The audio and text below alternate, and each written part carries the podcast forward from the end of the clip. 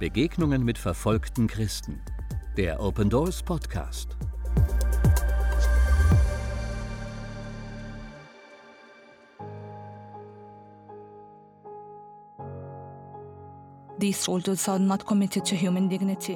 Diese Kämpfer haben sich nicht der Menschenwürde verpflichtet. Sie schauen nur darauf, wie man Macht erlangt und diejenigen erniedrigt, die es wagen, zu denken und träumen. Es sind unsere Gedanken und Träume, die bewahrt und gerettet werden müssen. Unser Glaube lebt in unseren Köpfen und Herzen. Rettet unsere Gedanken und Träume. Betet für uns. Wenn ihr betet, trefft ihr uns in Gottes Thronsaal. Im Weltverfolgungsindex 2022 hat Afghanistan zum ersten Mal seit Erstellung des Index Nordkorea vom ersten Platz abgelöst. Fatima und Saad sind Christen aus Afghanistan. Sie haben uns, die wir in Freiheit leben und beten können, eine Nachricht über die Situation in ihrer Heimat übermittelt. Aus Sicherheitsgründen wurden ihre Stimmen nachgesprochen. Das Erste, was man über die Situation in Afghanistan wissen muss, ist, dass nichts daran neu ist. Natürlich ist sowas seit 20 Jahren nicht mehr passiert. Und es sind neue Soldaten in der Hauptstadt. Aber das ist alles nicht neu. Diese Bedrohung und Gefahr, dieser Krieg, wir leben schon lange damit und mit den Schmerzen, die kommen, wenn man für Jesus lebt und alles riskiert, um ihm nachzufolgen. Daran ist nichts Neues. Für mich nicht. Auch nicht für meine Großeltern, die für ihn lebten und ihm folgten. Das ist seit mehr als 40 Jahren Realität für afghanische Christen. Erst unter den Taliban und dann unter der von den internationalen Truppen unterstützten Regierung.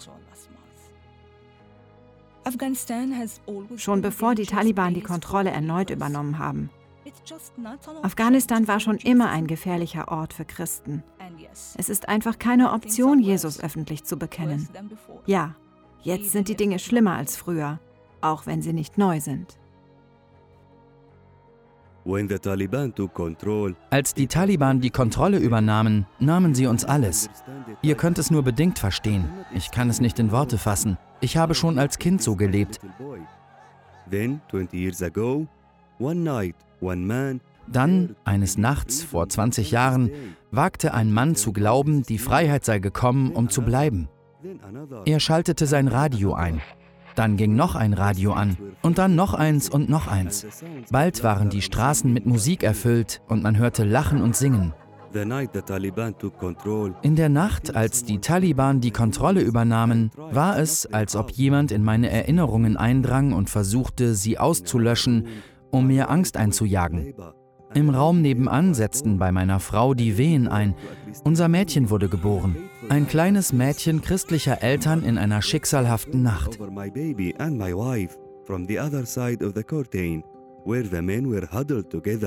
Mein Vater las Psalm 20 über mein Baby und meine Frau von der anderen Seite des Vorhangs, wo mehrere Frauen zusammengedrängt waren. Wir hatten Angst. Wir haben Angst. Das Leben für Christen in diesem Land war noch nie schön, aber jetzt ist es noch schlimmer.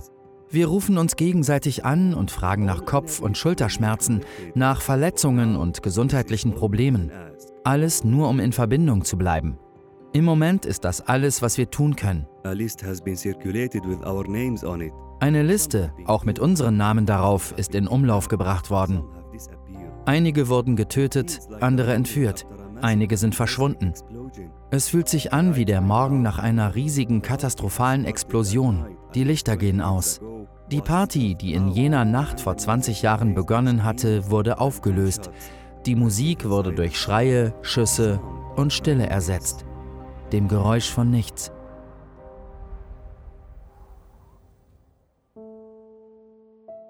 Wir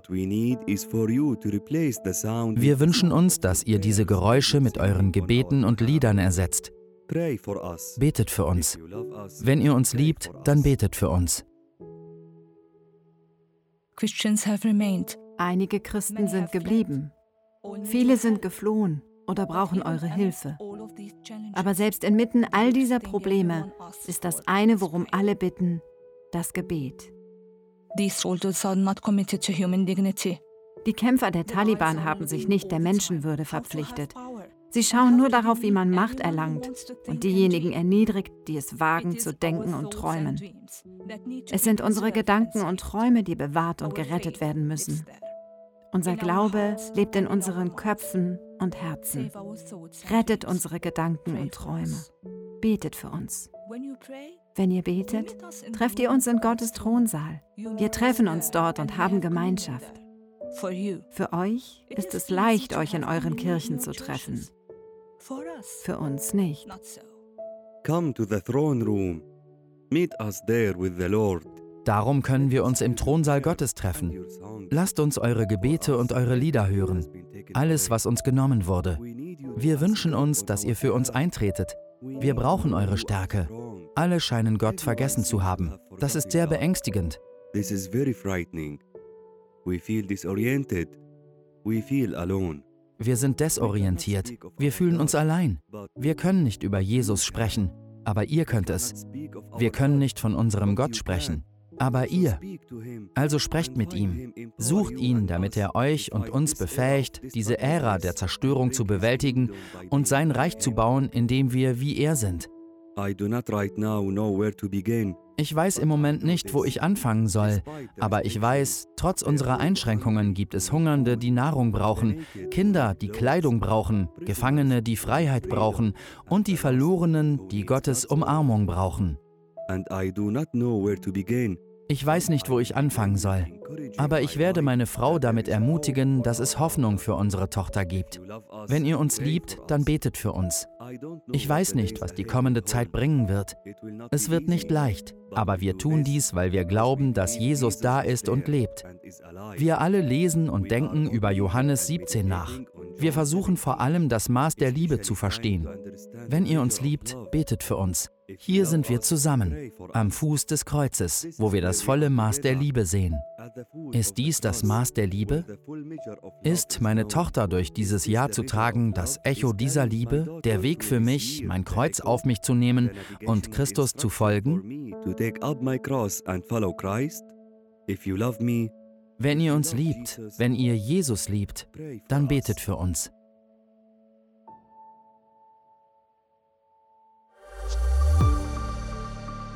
Wollen auch Sie verfolgte Christen unterstützen? Werden Sie Open Doors Gebetspartner und erfahren Sie monatlich durch unser Open Doors Gebetsmagazin mehr über die Situation verfolgter Christen weltweit. Jetzt auf unserer Homepage bestellen www.opendoors.de/magazin